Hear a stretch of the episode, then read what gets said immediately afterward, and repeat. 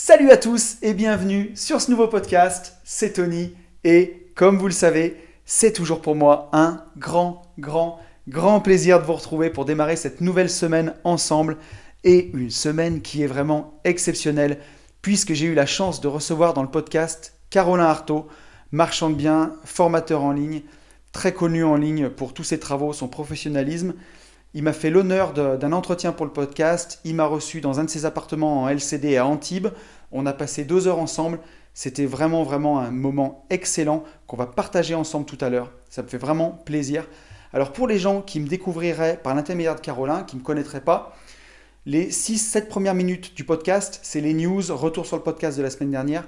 Donc si vous voulez accéder directement à l'entretien avec Caroline, je vous invite à avancer vers les 7-8 minutes de podcast. Pour tous les autres, ou ceux qui veulent entendre les news, ben on va commencer, une fois n'est pas coutume, par remercier tous les gens qui m'ont écrit suite au podcast de la semaine dernière. Donc un grand, grand merci à Stéphanie, à Jérôme, à Pauline, à Alex, à Mehdi, à Quentin, à Anna, à Thibaut, Fabienne, Thibaut encore, Xavier, Laurent, Vince, Clément et Aurélien. Voilà, un grand, grand, grand merci à vous tous. Ça me fait super plaisir à chaque fois de lire vos messages, vos réflexions sur le podcast. C'est toujours super enrichissant. Ça me donne aussi des idées pour la suite. Et c'est vous qui le faites vivre. Donc voilà, n'hésitez pas si euh, vous aimez le podcast, si ça vous plaît, n'hésitez pas à m'envoyer un DM sur Instagram, c'est mieux. Euh, une vie de liberté. Mon Instagram c'est une vie de liberté ou alors euh, sur Facebook, Anthony Poncet. Ça me fait toujours plaisir de lire vos messages.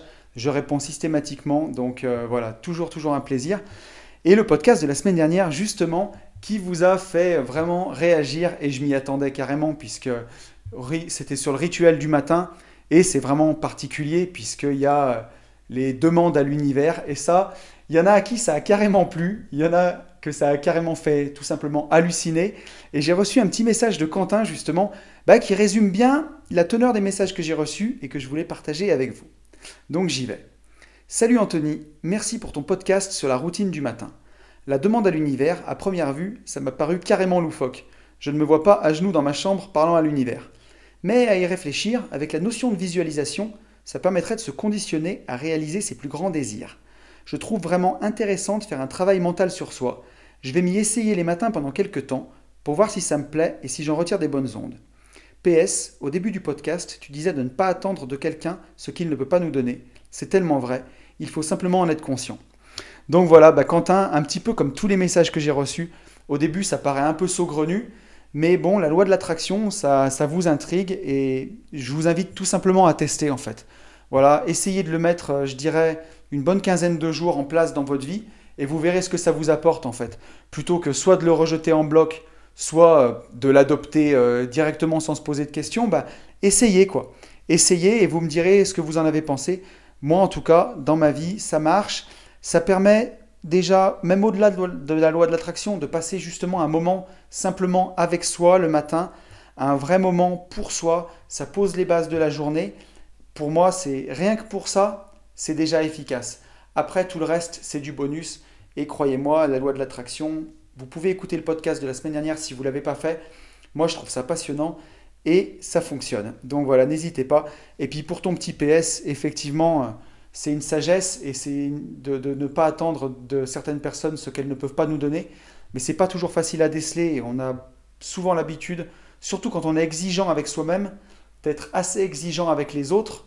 Et voilà, il faut avoir parfois la sagesse et ben, de respecter aussi les limites des gens. Voilà. Mais ça passe aussi par se fixer des propres limites à soi-même. Et quand on a l'habitude de pas trop se fixer de limites, et eh ben on attend des autres le même degré d'exigence. Et c'est souvent là où c'est pas évident. Euh, mais bon, il faut y arriver, il faut avoir un peu de patience. Et puis surtout écouter les gens. Voilà, écouter, les laisser parler et voir un petit peu où se situent leurs limites et ce peuvent nous, là où ils peuvent nous aider et là où tout simplement ils peuvent pas. Et où bah, faut les apprécier pour ce qu'ils sont, les aimer pour ce qu'ils sont et pas en attendre beaucoup plus. quoi. Voilà, donc merci Quentin pour ton message. Et pour tous les autres, n'hésitez vraiment pas à m'écrire. On va basculer sur la petite promo pour la masterclass qui aura lieu le 14 mars à Clermont-Ferrand. Il ne reste plus que deux places. Voilà. On avait limité à 40, vous êtes aujourd'hui 38 à nous avoir rejoints. Donc si ça vous dit vraiment, n'hésitez plus, il reste plus que deux places. Euh, ça va être une journée vraiment fantastique. Euh, pour la refaire euh, un petit peu pour ceux qui débarqueraient, on va avoir Axel qui va nous parler des réseaux sociaux, d'Instagram, de comment utiliser, comment mettre à profit Instagram pour faire la promotion de ses biens immobiliers ou tout simplement d'une activité en ligne. On va avoir Max qui a réussi dans la colocation et dans la location de voitures sur Drivey qui va nous parler de tout ça. On va avoir mon pote Yann qui va nous parler de location courte durée. On va avoir Ludo qui va parler de fiscalité. On va avoir Ben, mon associé, qui va vous parler de la division foncière, comment acheter par exemple une maison en résidence principale et détacher du terrain euh, pour le revendre, faire une plus-value. Ça va être très intéressant. Et moi, je vais me mettre un petit peu en danger puisque je vais vous parler de, mindset. Voilà. Le mindset un petit peu ben, pour avoir la vie que vous voulez. J'ai pas envie de dire pour réussir, pour gagner plus d'argent. Non, vraiment, le mindset pour avoir la vie que vous voulez selon votre propre définition du bonheur. Comment essayer de maximiser les chances d'être heureux. Donc je pense que ça va être vraiment, vraiment un super, super moment. J'ai vraiment hâte d'y être, de tous vous rencontrer. Ça va être vraiment, vraiment génial. Ensuite, euh, je rappelle pour les gens qui me découvriraient qu'on a écrit un livre sur la division foncière. Je ne vais pas trop m'étendre là-dessus. On a aussi fait une formation. Si jamais vous avez envie de travailler avec nous, de découvrir ce qu'on fait, n'hésitez pas à m'envoyer un message privé ou tout simplement à cliquer sur le lien dans ma bio, dans mon Instagram, at une vie de liberté, et vous verrez tout ça. Je finis par un petit appel aux likes, bien sûr, et aux abonnements. N'hésitez pas, si vous découvrez ce podcast, à vous abonner, à liker. Si vous avez un iPhone, eh ben, à me mettre un petit commentaire 5 étoiles sur Apple Podcast et même écrire un commentaire si vous pouvez, ça prend 5 minutes. Et moi, ça m'aide vraiment, vraiment beaucoup, ça me motive. Cette semaine, vous avez été deux de plus à me mettre un commentaire 5 étoiles. Alors, j'ai pas les noms des personnes, mais en tout cas, si c'est vous, je vous remercie vraiment infiniment. Ça m'aide vraiment à faire connaître ce podcast. Donc voilà, bon, on est à 7 minutes d'intro, on n'est pas trop mal. Et maintenant, vous allez pouvoir découvrir l'entretien que j'ai fait avec Caroline Artaud. C'était vraiment pour moi un moment exceptionnel. J'avais gardé le secret puisque j'ai contacté Caroline il y a à peu près un petit mois, qui m'a tout de suite dit oui, qui a été d'une grande gentillesse. Euh, il m'a accordé un podcast, vraiment, il n'a pas voulu connaître les questions avant, donc il les a toutes découvertes pendant le podcast. Il a répondu sans détour. Vous verrez, il y a eu des moments de franche rigolade pendant le podcast. Euh, c'est vraiment, vraiment un moment très sympa.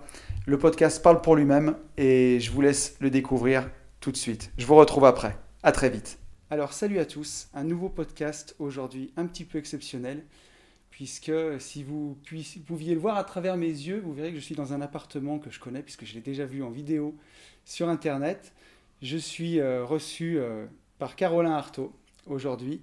Et euh, donc il me reçoit dans son appartement, mais c'est moi qui le reçois dans ce podcast. Il me fait l'honneur d'être avec nous aujourd'hui. Donc bah, écoute, bonjour Caroline. Bah, bonjour à tous. Hein.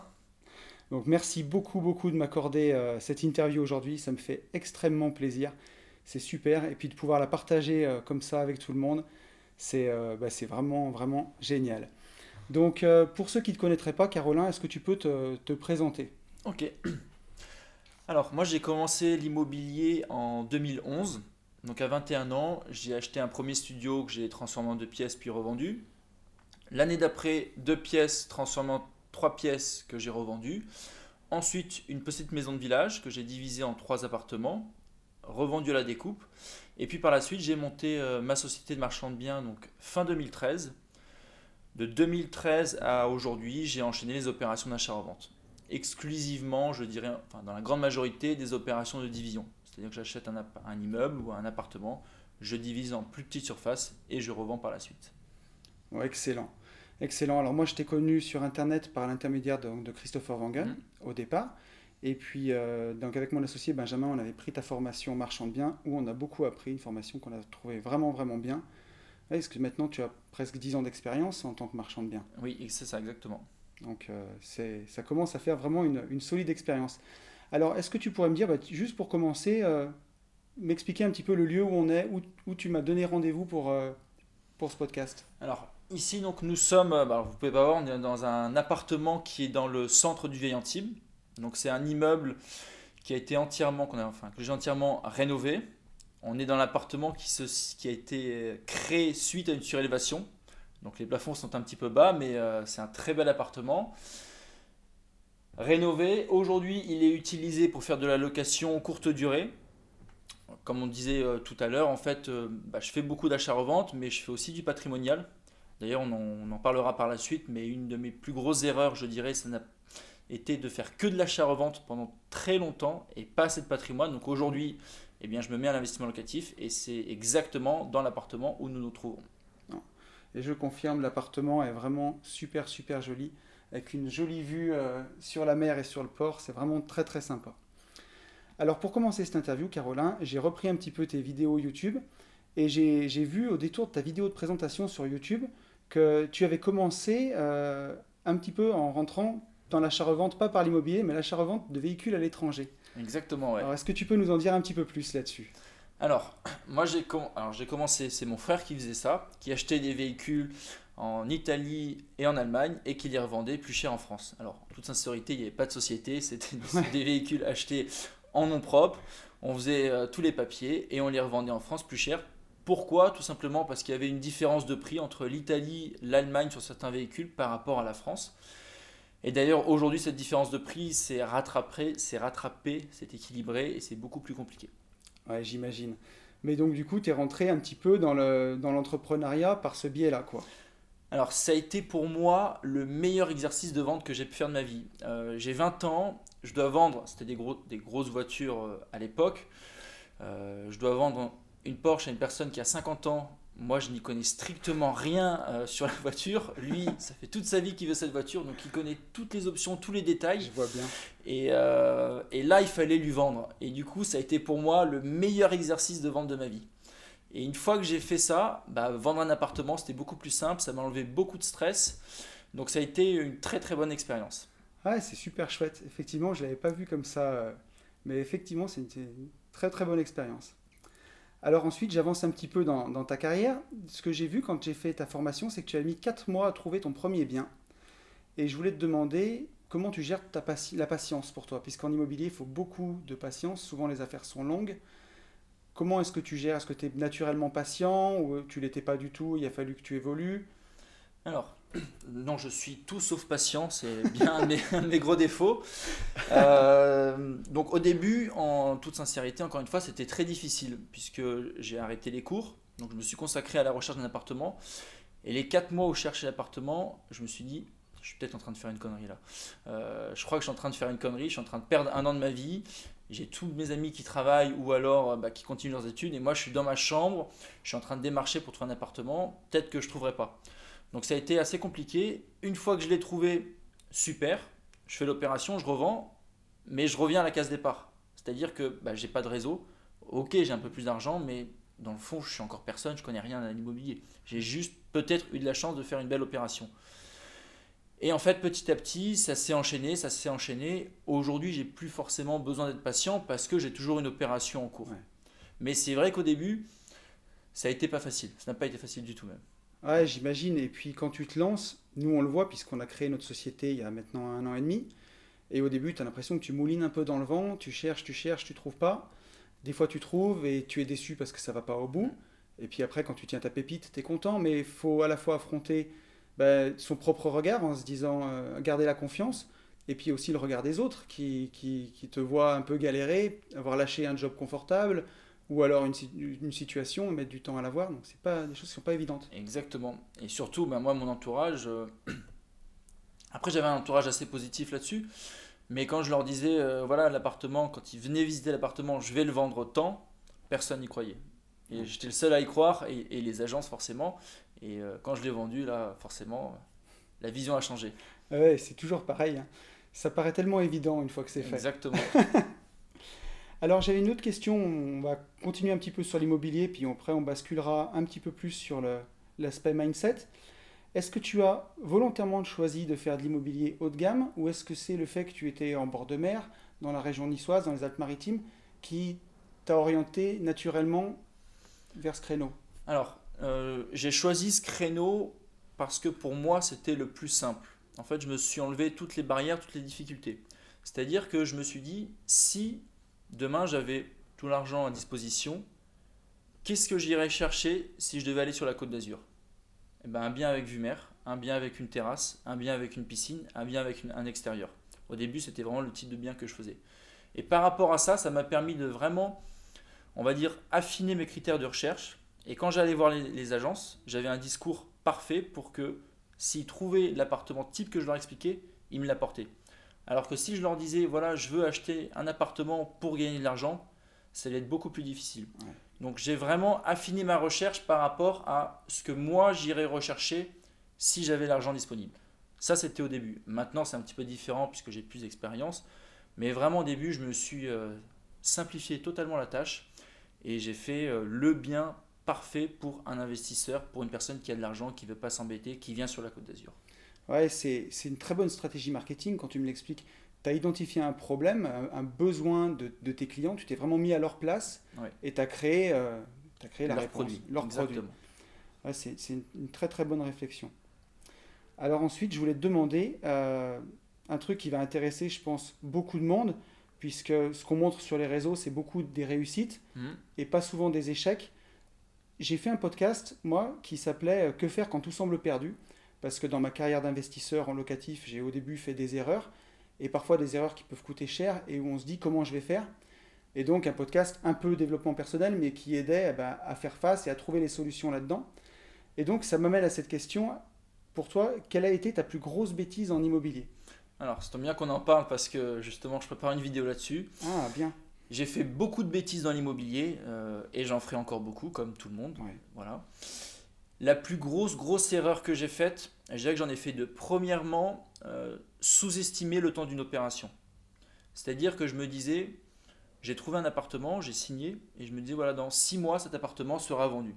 En fait, non. Le, le crédit, ça prenait plus de temps. Le compromis, tout prenait plus de temps. La rénovation, ça prenait plus de temps. Donc, première erreur, ça a été de sous-estimer le temps d'une opération. Ce qui m'a mené en grande partie à la deuxième erreur, quand j'ai commencé, comme je le disais, donc j'ai fait une première opération, j'ai revendu, j'ai pris l'argent et ensuite j'ai commencé à chercher une deuxième. Par la suite, j'ai enchaîné, c'est-à-dire que quand je faisais une opération en cours, si on m'apportait une nouvelle affaire, je la signais déjà, mais cette signature ne dépendait uniquement de la vente de l'opération qui était en cours. Et, et j'ai fait cette erreur honnêtement pendant quasiment deux ans et demi, trois ans.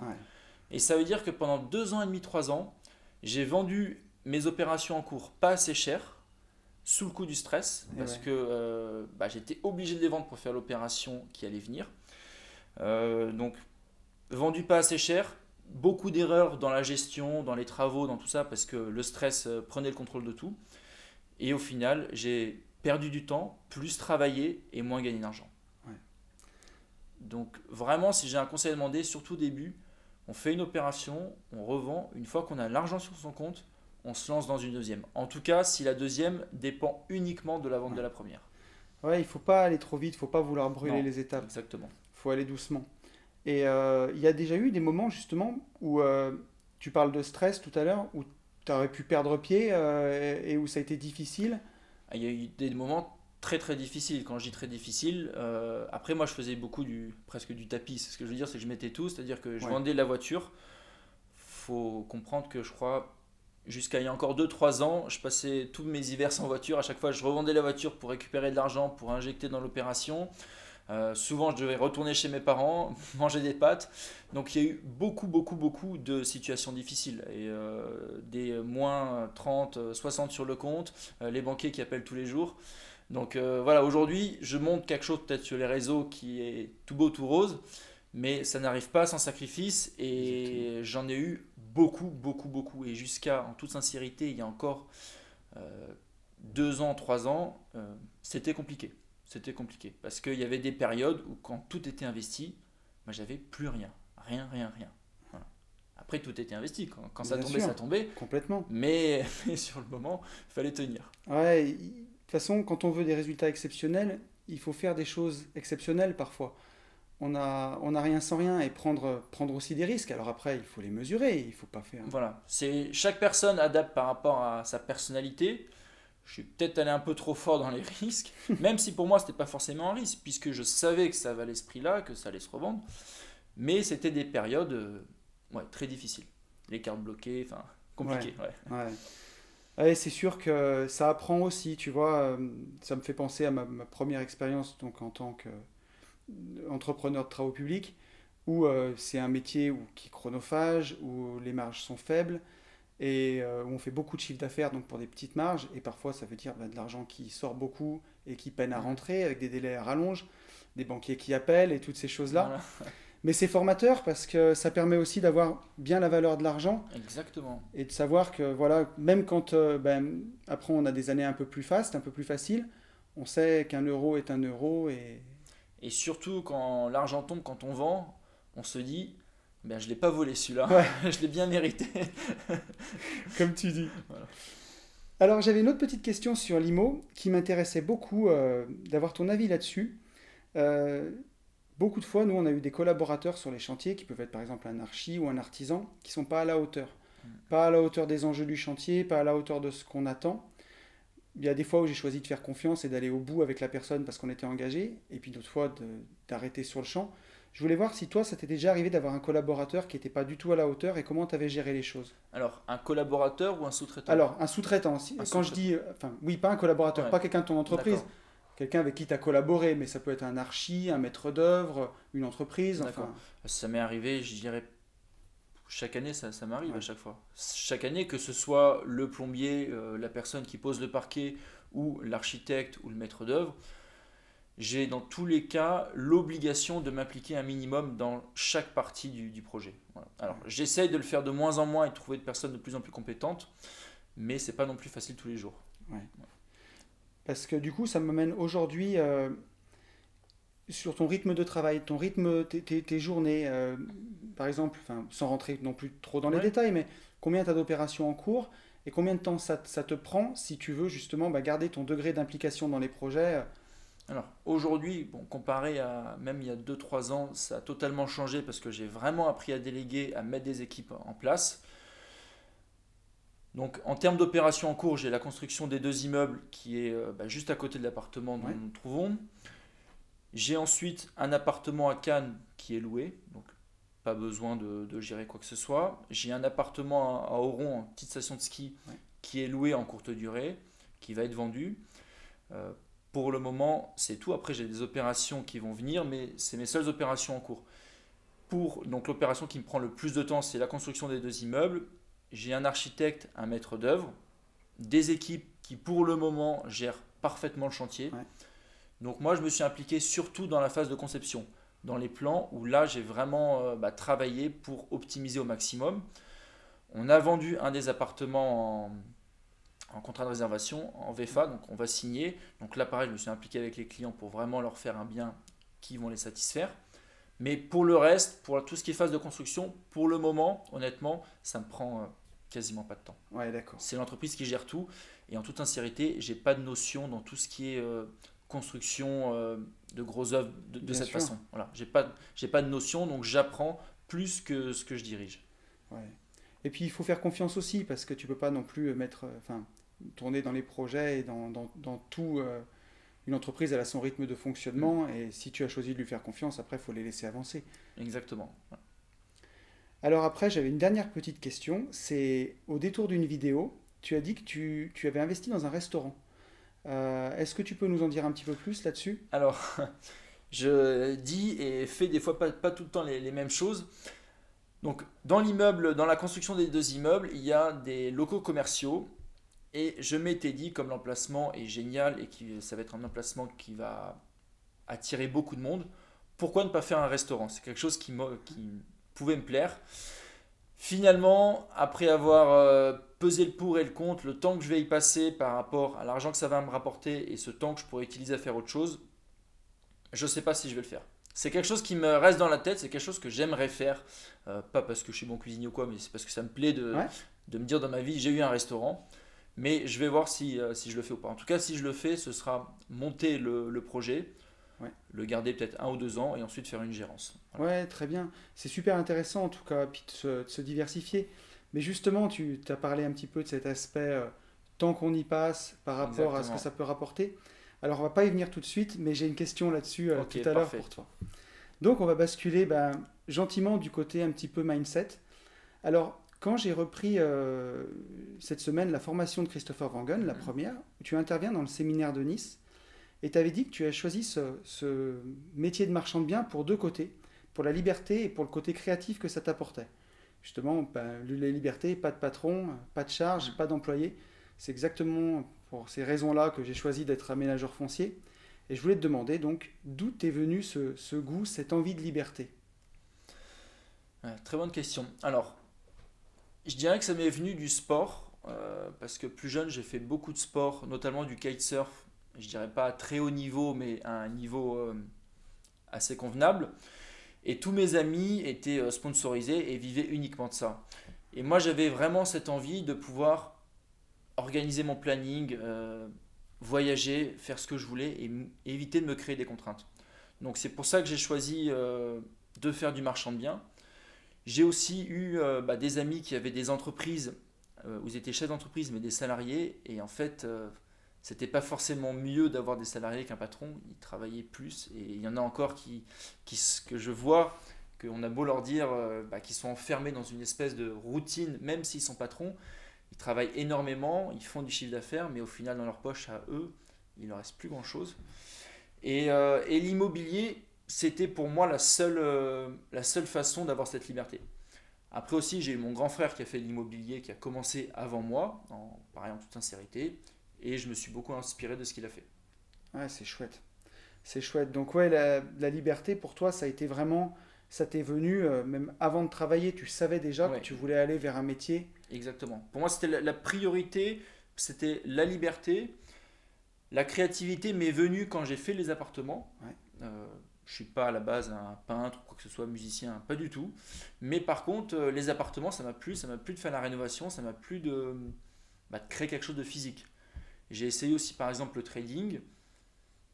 C'est sympa, mais en fait, il n'y a rien de physique, il n'y a rien de palpable, ça m'intéresse moins. Et je dirais, après coup, il y a peut-être le côté aussi reconnaissance. On fait un bien, on achète un appartement qui est tout délabré, pas beau, on en fait quelque chose de joli, on amène ses amis, on amène sa famille, on leur dit voilà, regardez de quoi je suis parti, voilà ce que j'ai créé. Et c'est aussi ce qui m'a plu dans l'immobilier.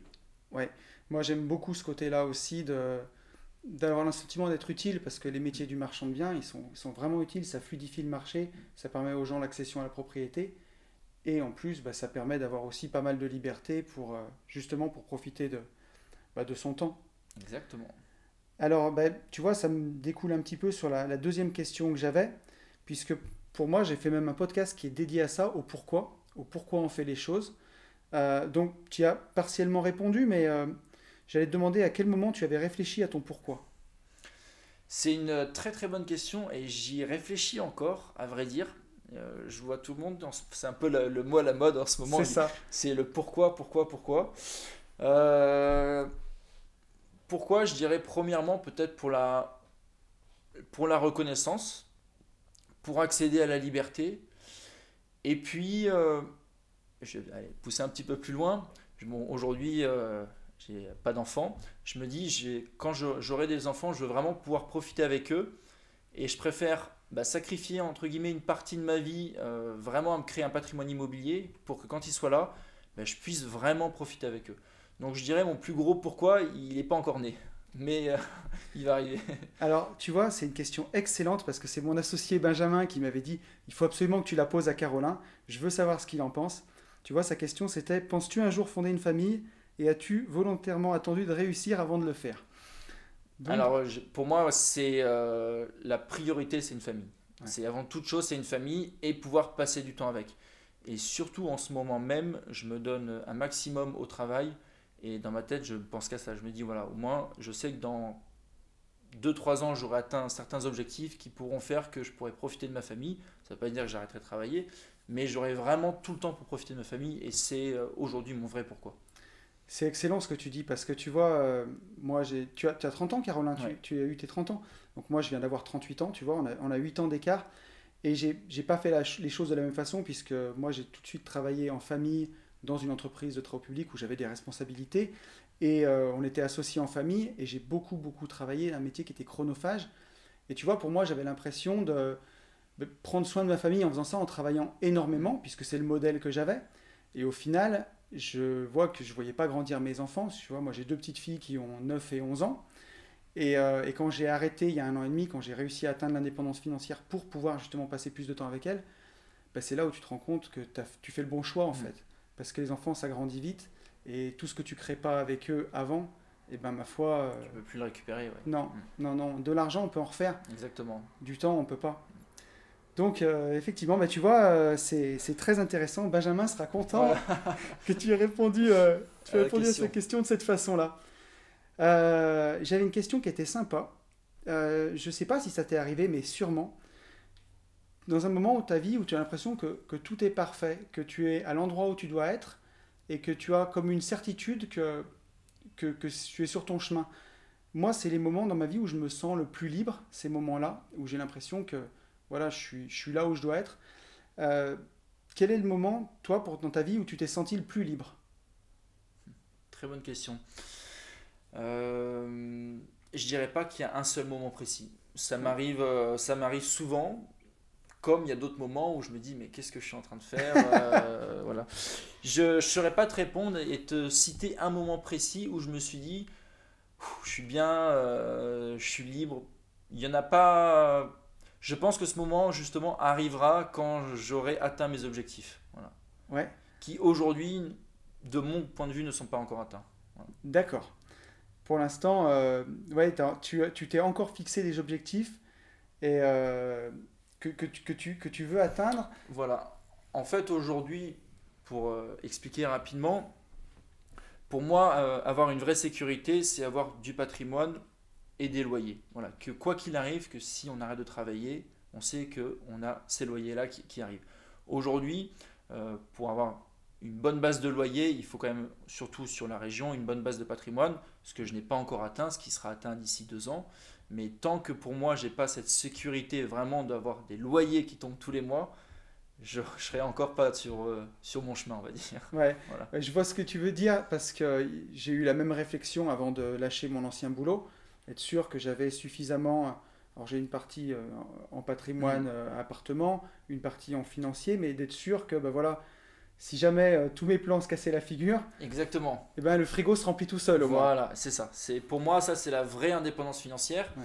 Et après on a tous nos objectifs, nos montants de loyer tels qu'ils soient. Je pourrais arrêter de travailler aujourd'hui, mais par rapport à mes objectifs et à ce que je veux, j'ai encore besoin d'attendre en tout cas. Ouais, mais c'est passionnant et puis c'est aussi ce qui fait euh, bah, le sel du truc, d'avoir des objectifs et, euh, et d'essayer de les atteindre à chaque fois. Alors tiens, j'avais une question qui était intéressante. Euh, je parle beaucoup de, de déclic et j'y pense souvent puisque on en a même parlé un petit peu tout à l'heure, euh, parce qu'on a pris un café avant d'enregistrer ce podcast tous les deux, du déclic en fait, puisque moi je suis resté englué dans un job où j'étais pas satisfait et j'ai mis, je dirais bien trois ans à avoir le déclic et à me rendre compte que c'était possible. Et même quand, j'ai réussi et que j'aurais pu arrêter, j'ai encore continué parce que je m'étais peut-être pas rendu compte que, que j'avais pas eu ce déclic-là. Toi, je voulais te demander à quel moment tu as eu le, déclic que, que c'était possible, que tu pourrais atteindre ta liberté avec ton travail? Alors, j'ai eu de la chance d'avoir ce déclic très très jeune et dès que j'ai commencé euh, à travailler, euh, je savais que j'allais y arriver. Par contre, j'ai eu, on va dire, un deuxième gros déclic qui m'a mis une vraie claque, c'est quand j'ai commencé à acheter des bouquins sur euh, tout ce qui est indépendance financière, tous les bouquins de motivation, où dans le fond, je pense que on n'apprend pas vraiment énormément de choses quand on lit vraiment le bouquin, c'est que simplement ça nous met dans un état d'esprit et, euh, en fait ça nous booste toute la journée. C'est ce qu'on appelle bah, justement le mindset.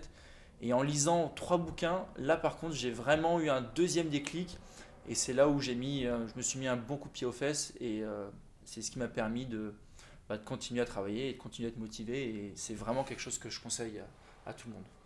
Ouais, exactement. Enfin, je te rejoins tout à fait, je peux pas te dire le contraire. Euh, j'ai démarré justement ce petit podcast qui au départ était sur l'immobilier et qui, plus ça va au fil des épisodes, tourne sur le mindset parce que je me rends compte vraiment que l'immobilier c'est un moyen, Exactement. mais c'est pas non plus une fin et que bah, justement d'avoir l'état d'esprit pour, euh, pour réussir, pour faire tout ça, c'est souvent beaucoup plus important que des compétences techniques. C'est la chose la plus importante. De toute façon, c'est pas les plus intelligents qui réussissent euh, le plus. Donc c'est vraiment un état d'esprit. Et à partir du moment où on a cet état d'esprit et où on le travaille, parce que ça se travaille aussi, c'est acheter des livres, se documenter euh, sur ce qui nous intéresse. On peut tout faire. Vraiment, on peut tout faire. Ouais, j'en suis, j'en suis vraiment, vraiment convaincu. Euh, il faut se lancer en fait. C'est surtout ça au début. euh, si je prends l'exemple de, de, de- de mon podcast, ça fait des années que je voulais le faire. Et puis un jour, on se lance. Et puis euh, bah, ça m'emmène à te rencontrer et à faire des choses qui sont exceptionnelles que j'aurais pas fait si j'étais resté euh, dans mon salon. Et bah, effectivement, ouais, commencer, commencer la lecture de ces ouvrages, commencer tout ça. Comme tu dis, au début, on a l'impression qu'on apprend peut-être pas grand-chose, parce que, mais ça nous met dans Ça vraiment. nous conditionne en fait. C'est se, conditionner l'esprit à réussir et à penser autrement. Et en fait, on se rend compte que tout est possible et qu'il y a simplement à trouver les solutions pour. Et d'ailleurs, je sais plus quel, dans quel livre c'était une personne qui disait bah, il faut que je trouve un million d'euros dans, dans un mois pour je sais plus quel projet. Et en fait, elle montre qu'elle y arrive à aller trouver cet argent, peu importe par quel moyen. Et quand j'ai lu ce, bah, ce passage-là, je me suis dit en fait, presque l'argent, c'est ce qu'il y a de plus facile à, à trouver. Il suffit d'avoir un plan d'action, l'ouverture d'esprit pour, et ensuite, on a juste à appliquer. Ouais, complètement. C'est une ouverture d'esprit, se conditionner l'esprit, et pour ça, pour commencer vraiment la lecture de bouquins ou de podcasts, il n'y a rien de mieux. C'est sûr. C'est une bonne façon d'occuper son temps et, euh, et c'est une bonne façon aussi de se créer un environnement. Mm. Puisque tu vois, aujourd'hui, c'est la première fois qu'on se rencontre.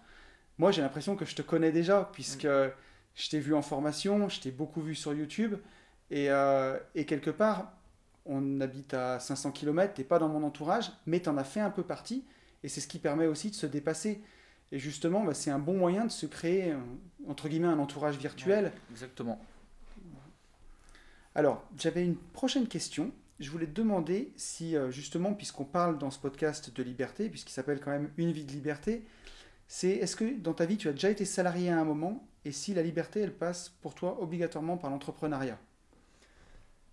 Alors, j'ai été salarié plus jeune euh, dans l'entreprise de mes parents qui organisait des. euh, c'est une entreprise d'événementiel, ils organisaient des régates pour des comités d'entreprise, donc des courses de bateaux.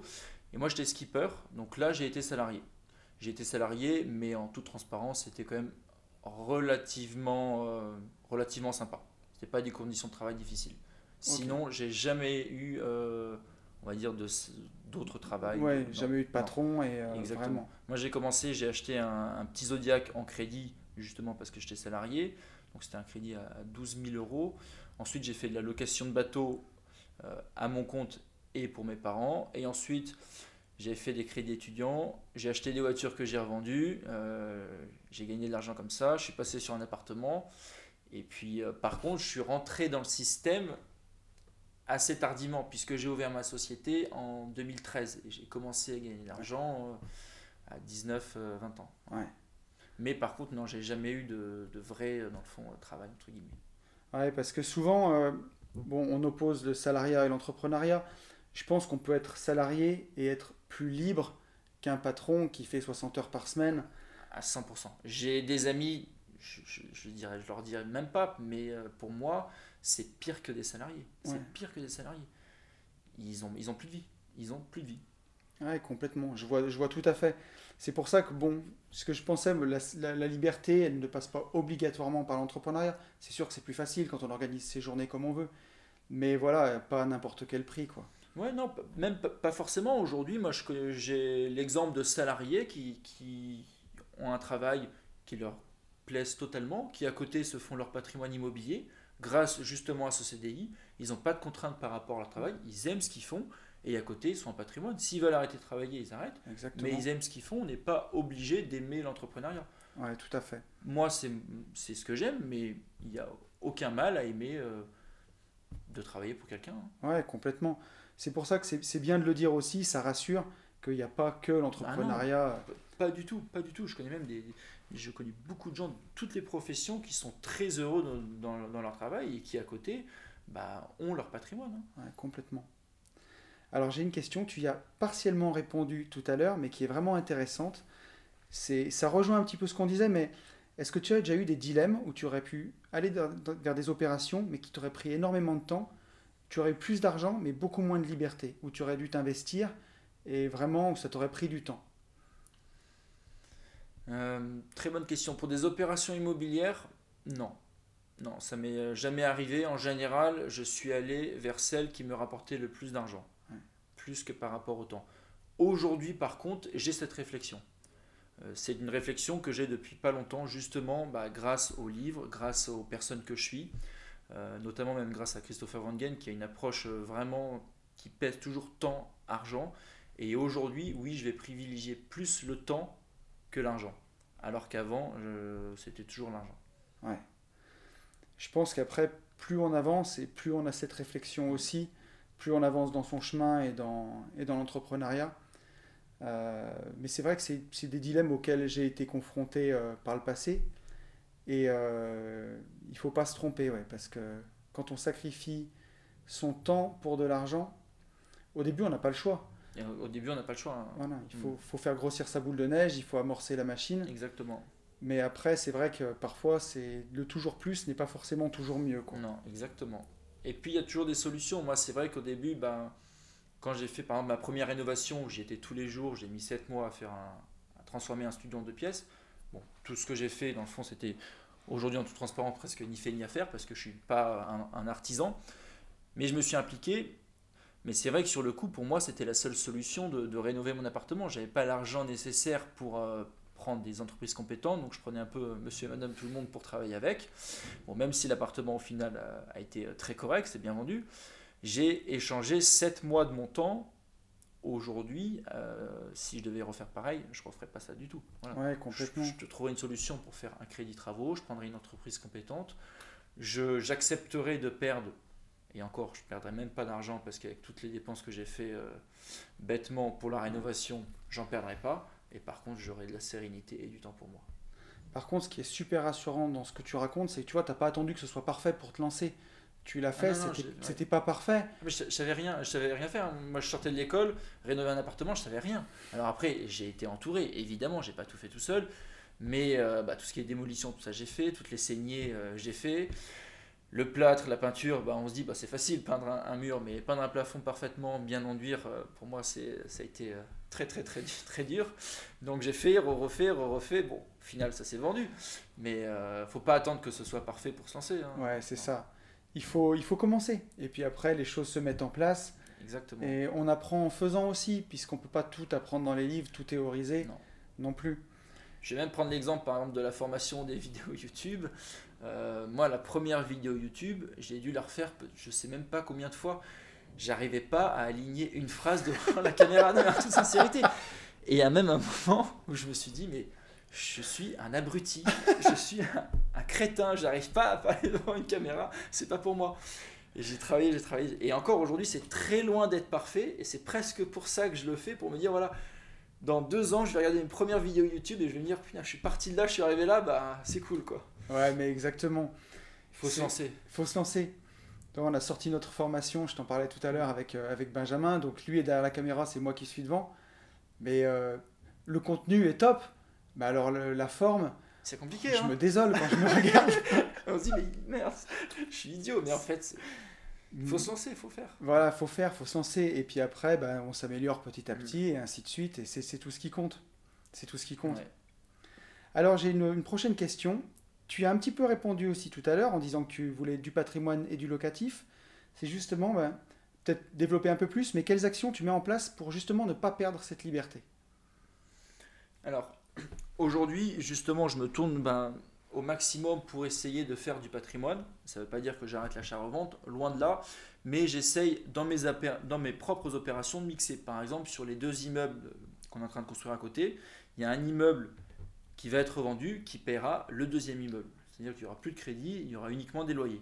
Donc j'essaye aujourd'hui vraiment de créer un patrimoine et d'alterner entre achat-revente et euh, investissement locatif. Mais mon, mon principal objectif, c'est de me dire, euh, voilà, dans 4-5 ans, j'ai tant de loyers qui arrivera tous les mois, quoi qu'il arrive. D'accord. Et dans ta stratégie, tu mm. es euh, complètement immobilier. Tu as pas tout ce que tu as, tu réinvestis en immobilier. Tu n'as pas une partie en finance, en bourse par exemple. ou, euh, J'ai fait de la bourse pour mon compte. j'ai connu beaucoup d'amis qui étaient traders et bon, je ne vais pas casser le trading, mais en fait, tous les gens qui travaillent à Wall Street, tous les gens qui travaillent à, Londres, à Genève ou quoi que ce soit, ils m'ont tous dit la même chose. Si on travaille pour une banque et pas pour notre compte, pourtant on a fait des études, on a des bacs plus 5, 10, ça fait 10 mm. ans qu'on est euh, trader. Si on ne le fait pas pour notre compte, c'est pour une raison. Alors, Ouais, C'est mon avis personnel. Moi, c'est pas quelque chose. Ça, on peut très bien euh, cartonner dans le trading, j'en j'en doute absolument pas, mais en tout cas, pour ma part, c'est pas quelque chose qui me plaît. Alors tu vois, tu rejoins un peu enfin, la philosophie de ma philosophie. Pour moi, le trading, je connais des copains qui sont traders, euh, c'est pire que la rat race et c'est pire que moi dans mon ancien boulot. Oui, Et alors avec le trading de crypto-monnaie, vu que c'est coté euh, en permanence, c'est encore pire, ils ont plus de vie. C'est en caleçon euh, devant Ah l'ordi toute ouais. la journée. Euh, donc c'est vraiment pas quelque chose, ouais, Non, moi, c'est pas quelque chose qui. Et en plus, ce qui me dérange dans le trading, c'est, euh, j'en ai fait, c'est que par exemple, j'en avais fait en 6 mois, j'avais gagné une somme d'argent, et en 2 jours, j'ai perdu l'intégralité de ce que j'avais mis 6 mois à gagner. Putain. Et après, il a fallu regagner cette somme parce que par euh, ego, on va dire, je pouvais pas accepter de perdre en trading, et j'ai remis 6 mois à gagner. Donc au final, en un an, euh, pour rien gagner par rapport au temps que j'ai passé, ouais, c'est sûr. voilà. Après, euh, je suis pas trader. Il y a peut-être des traders qui vont réussir, euh, qui vont cartonner. En tout cas, pour ma part, je préfère faire l'immobilier. Au moins, on sait qu'une fois qu'on a un appartement qui est loué, bah, il est loué. Voilà. Exactement. Et puis, euh, alors moi j'ai- j'ai- j'aime bien le- la bourse, mais façon lazy investing, je ne sais pas si tu connais, c'est d'investir sur, sur des ETF, sur des trackers Mhm. qui répliquent un indice. Et comme on sait que la bourse, dans le temps, elle monte toujours, mais c'est une stratégie à long terme. Oui. Tu mets de l'argent tous les mois avec un horizon de placement à 10 ans. Mm. C'est une stratégie patrimoniale, mais dans la bourse. D'accord, ok. Voilà, c'est un petit peu le, un petit peu le but. Mais c'est sûr que la pierre, voilà, demain, elle sera toujours là, quoi. Quand on a un bien, quand on a un, un terrain, quand on a un immeuble, un appartement. Exactement. Si on achète un emplacement, euh, en tout cas, moi, c'est mon avis, il sera, il sera toujours là. Ouais, je pense. Alors, écoute, on atteint euh, un petit peu mes, mes dernières questions sur le podcast. Il y en a une qui m'intéresse. C'est, euh, je t'en parlais tout à l'heure, je te faisais sourire quand on a pris un café. Mais quand je parle à mes copains de Carolin, quand on parle de Carolin ensemble, tu sais, ils voient euh, l'avion, ils voient la magnifique maison et tout. Ils disent, mais Carolin, c'est... Carolin réussit tout. Alors justement, je voulais te demander, aujourd'hui, quel est ton plus gros blocage? Euh, mon plus gros blocage, très bonne question. J'ai pas forcément de blocage. Non, Ouais. j'ai j'ai pas, j'ai pas de blocage. Comme je disais, bah, j'ai lu beaucoup de livres et pour moi, tout est possible, tout est réalisable. Et on a simplement établi un plan d'action et je pense que n'importe qui peut réussir. Mais euh, non, j'ai pas de, j'ai pas de blocage. C'est en toute humilité. hein. Ouais, mais Euh, tout à fait, mais c'est pas très de- bien. Mais j'ai pas de blocage, voilà. Non, si, si, j'ai eu un, si j'ai eu des blocages justement pour la formation, pour me mettre sur les réseaux sociaux. Euh, pour moi, faire une story facecam, ça a été très compliqué. Voilà. Donc ça, c'était mes blocages. Aujourd'hui, c'est, euh, ça va beaucoup mieux, mais c'était parler devant une caméra, parler devant des gens en séminaire, euh, c'est encore très très compliqué pour moi. Mais en fait, c'est un bon blocage, puisque c'est un blocage que j'ai envie de débloquer. Ouais. Donc, dans tous les cas, je dis oui. Aujourd'hui, même un podcast, c'est le premier que je fais, mais je- dis oui parce que j'ai envie d'apprendre. Et je dirais que c'est peut-être presque comme ça que j'ai réussi à, évoluer. C'est que je prends tous mes défauts et je travaille au maximum mes défauts, plutôt presque mes qualités. C'est super intéressant ce que tu dis. Effectivement, euh, essayer d'aller euh, bah, ouais, vers ses points faibles, Presque un peu contre nature. euh, ouais, pour, bah, pour les améliorer et, euh, se dépasser. Et, euh, et tu vois, bah, c'est un très bon exemple justement de travailler ces blocages et d'essayer de se mettre un petit peu en danger et puis, et puis d'avancer là-dessus. Et, euh, et justement, bah, pour ça, les livres, c'est quelque chose qui peut vraiment... Exactement, Beaucoup. les livres, ça peut beaucoup euh, é- évoluer, enfin faire évoluer. Et en plus, tu as pris un très bon exemple. Tu as dit on voit l'avion, on voit la maison. Il faut savoir que l'avion, il y a encore 5 ans, je prenais un avion classique. euh, J'avais les mains qui, qui suaient. Et pour moi, c'était euh, ma phobie l'avion. Et je me suis dit, le meilleur moyen pour plus avoir peur de prendre l'avion, parce que j'aimais voyager, mais pour moi, l'avion, c'était horrible, et ben, c'est d'apprendre à piloter. Et mes dix premières heures, ça a été un calvaire. Et par la suite, c'est devenu une passion. Donc, comme quoi, des fois, la chose qui nous fait le plus peur peut devenir par la suite celle qu'on aime le plus. Ouais, c'est, c'est marrant. Alors, tu vois, je pensais pas parler de ça avec toi, mais euh, moi, j'avais toujours voulu faire du parapente, tu vois. Euh, c'est quelque chose que je fantasmais, que j'idolâtrais un peu. Et ma bonne excuse, c'était que comme euh, en tant que bon patron, j'avais mes 5 semaines de congés payés par an, si je voulais prendre une semaine pour faire un stage, puisque le parapente, tu le fais sur une semaine, il fallait que je sacrifie une semaine de vacances avec mes enfants. Donc, je le faisais pas. Et quand l'année dernière, je me suis retrouvé libre, et ben, on m'a proposé, et j'ai pas pu dire non. Et le premier vol en parapente que j'ai fait, euh, quand vraiment, tu vois, euh, on a fait deux journées de pente-école, et quand on a attaqué le premier vol libre, où j'étais tout seul, quand vraiment là, tu décolles, que la falaise, elle se dérobe sous tes pieds, et que d'un coup, il y a 600 mètres de vide, je me suis mis, j'avais les larmes aux yeux, je sais pas si c'est de la joie, ou de l'appréhension, ou de la peur, mais c'était tellement libérateur, et c'est quelque chose qui me faisait peur, tu vois, effectivement, bah, Ouais, il faut, il faut travailler ses peurs en fait. Mm. C'est là où on va prendre plus de plaisir. et le fait de l'avoir fait, Ouais, après, voilà, tu- je l'ai fait. ouais. C'est ça, je l'ai fait. Et ensuite, d'ailleurs, on a enchaîné d'autres vols. Et tu vois, je repars cette année. Et c'est passionnant parce que bah, je me suis découvert quelque chose qui me plaît énormément. Et, euh, et voilà, et c'est marrant, c'est c'est chouette que tu parles de ça. Qu'il y a, voilà, il y a des gens, ils vont voir l'avion, par exemple. Ils se rendent pas compte de toute l'histoire qu'il y a derrière. Ah Et- oui, oui, des fois on peut dire ouais, tout est facile, mais non, pour moi l'avion c'était c'était une horreur. C'était une horreur. Je prenais un, un Nice-Paris, j'avais les mains qui suaient, je tremblais, dès que ça bougeait, c'était horrible pour moi. horrible, horrible, horrible. Et comme quoi, euh, bah, Bah, félicitations en tout cas, parce que c'est super chouette. Tu te rends compte, ouais, enfin, quand on le voit, euh, ouais, on s'en rend compte, mais. de, de vaincre la peur de l'avion jusqu'à devenir pilote. ouais. C'est euh, c'est chouette, Mhm. c'est super. Euh, écoute, on arrive à, à quasiment à la dernière question de ce podcast. Après, on conclura ensemble, mais on a beaucoup parlé de livres. Et justement, bah, si tu avais un, un livre à conseiller euh, aux gens qui écoutent ce podcast, qu'est-ce que ce serait? Euh, très bonne question. Des livres, j'en ai lu pff, au moins 50, 60. Alors, donner tous les titres, ça va être compliqué. Vraiment celui qui viendrait comme ça, tu vois, qui t'a marqué. Et Alors, il y en a, eu il y en a un qui est très bien. s'appelle Le muscle du bien-être. Je connais pas, tu vois. Ouais, le muscle du bien-être, très bien. Je l'ai lu il n'y a pas longtemps, il est bien. Euh, la 25e heure aussi sur l'organisation, Ouais. très bon livre. La semaine de 4 heures de Tim Ferriss, celui-là il est vraiment euh, top.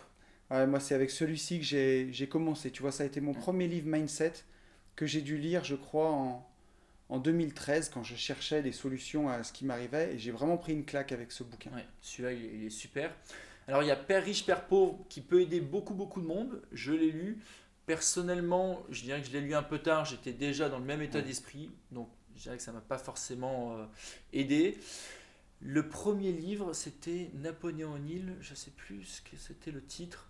Il y a Réfléchissez et devenez riche, Exactement, c'était Ouais. celui-là. Voilà. Et ça, c'était mon tout premier livre, et c'est à partir de ça où je me suis dit, ah bah tiens, je vais, je vais continuer à lire. Donc aussi, euh, euh, un bon livre, ouais. Et tu vois, euh, le, le podcast qui est sorti euh, ce lundi, là, justement, il est sur les rituels du matin. D'accord Parce que moi, tous les matins, quand je me réveille, je médite. Et puis après, si tu veux, j'ai euh, un petit temps où j'exprime de la gratitude, tu vois, pour ce que j'ai déjà. Et ensuite, je vais faire mes demandes à l'univers. Alors, c'est Mm. pas spirituel ou dogmatique, Oui, oui. tu vois, mais euh, mes demandes en, en me disant ce que je voudrais voir arriver dans ma vie. Ça fait un an et demi que je fais ça et ça fonctionne. Euh, tu vois, à la preuve, on est ensemble. Mais je veux dire, c'est des choses qui fonctionnent, je pense vraiment, et que les gens peuvent mettre dans leur vie. Donc j'ai fait, tu vois, tout un podcast là-dessus. Est-ce que tu, tu médites, toi? Est-ce que tu il y a des choses Alors c'est euh, c'est marrant que tu dis ça parce que euh, bah, je depuis je dirais une dizaine de jours ouais je fais exactement la même chose que toi. C'est-à-dire que j'ai acheté un livre Les outils du Titan je crois de par Ah oui, Tim Ferriss. Tim Ferriss aussi. Mais je- Exactement. tu vois, je l'ai acheté ce mois-ci, j'ai pas encore lu. Bon bah voilà et ben il y a quelques euh, trucs à prendre dedans qui sont intéressants notamment voilà maintenant tous les matins bah, je médite 10 minutes aussi. Euh, voilà, j'explique pas ma gratitude, mais euh, c'est pareil, j'essaie d'être moins en moins sur le téléphone, de plus méditer, plus se recentrer sur moi-même. Et pareil, bah, j'ai une euh, morning routine, on va dire, un peu le même style que la tienne. Donc Ah, c'est cool. Ouais, surtout mise en place depuis ouais, à peine 10 jours, donc c'est marrant que tu en parles aujourd'hui. ouais. c'est marrant.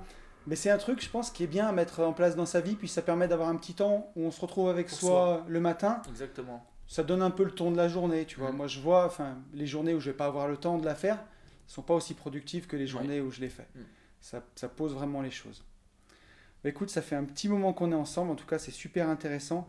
Euh, Est-ce que tu aurais quelque chose à ajouter, quelque chose dont on n'a pas parlé ou tu voudrais dire aux gens qui écoutent ce podcast? Rapidement, pour, on va dire pour conclure, alors je vais pas parler d'immobilier, simplement je vais dire aux gens bah, que tout est possible, que si je je je considère pas que j'ai réussi, mais on va dire si je suis sur le bon chemin, sur le bon chemin, si toi aussi tu es sur le bon chemin, si plein de gens sur son bon chemin, tout le monde peut y arriver. Il faut simplement avoir l'ouverture d'esprit, un plan d'action, et aussi quelque chose qu'on dit pas assez, c'est qu'il faut travailler, il faut faire des heures. Voilà, c'est tout prend du temps, tout prend beaucoup plus de temps, et il faut bosser. Ouais, c'est c'est une évidence. Il n'y a rien qui tombera Non. tout cuit. Il faut, il faut bosser. Il Ouais. faut bosser. Et ceux qui vous disent le contraire, que c'est facile, et c'est des menteurs. Il y a du travail et beaucoup de travail. Ouais, tout se fait pas. Non. Tout se fait pas en un jour. C'est vrai qu'on on voit souvent sur les réseaux euh, atteignez l'indépendance financière en, en un an, en deux ans. Pour, pour moi, il faut minimum 3 ans.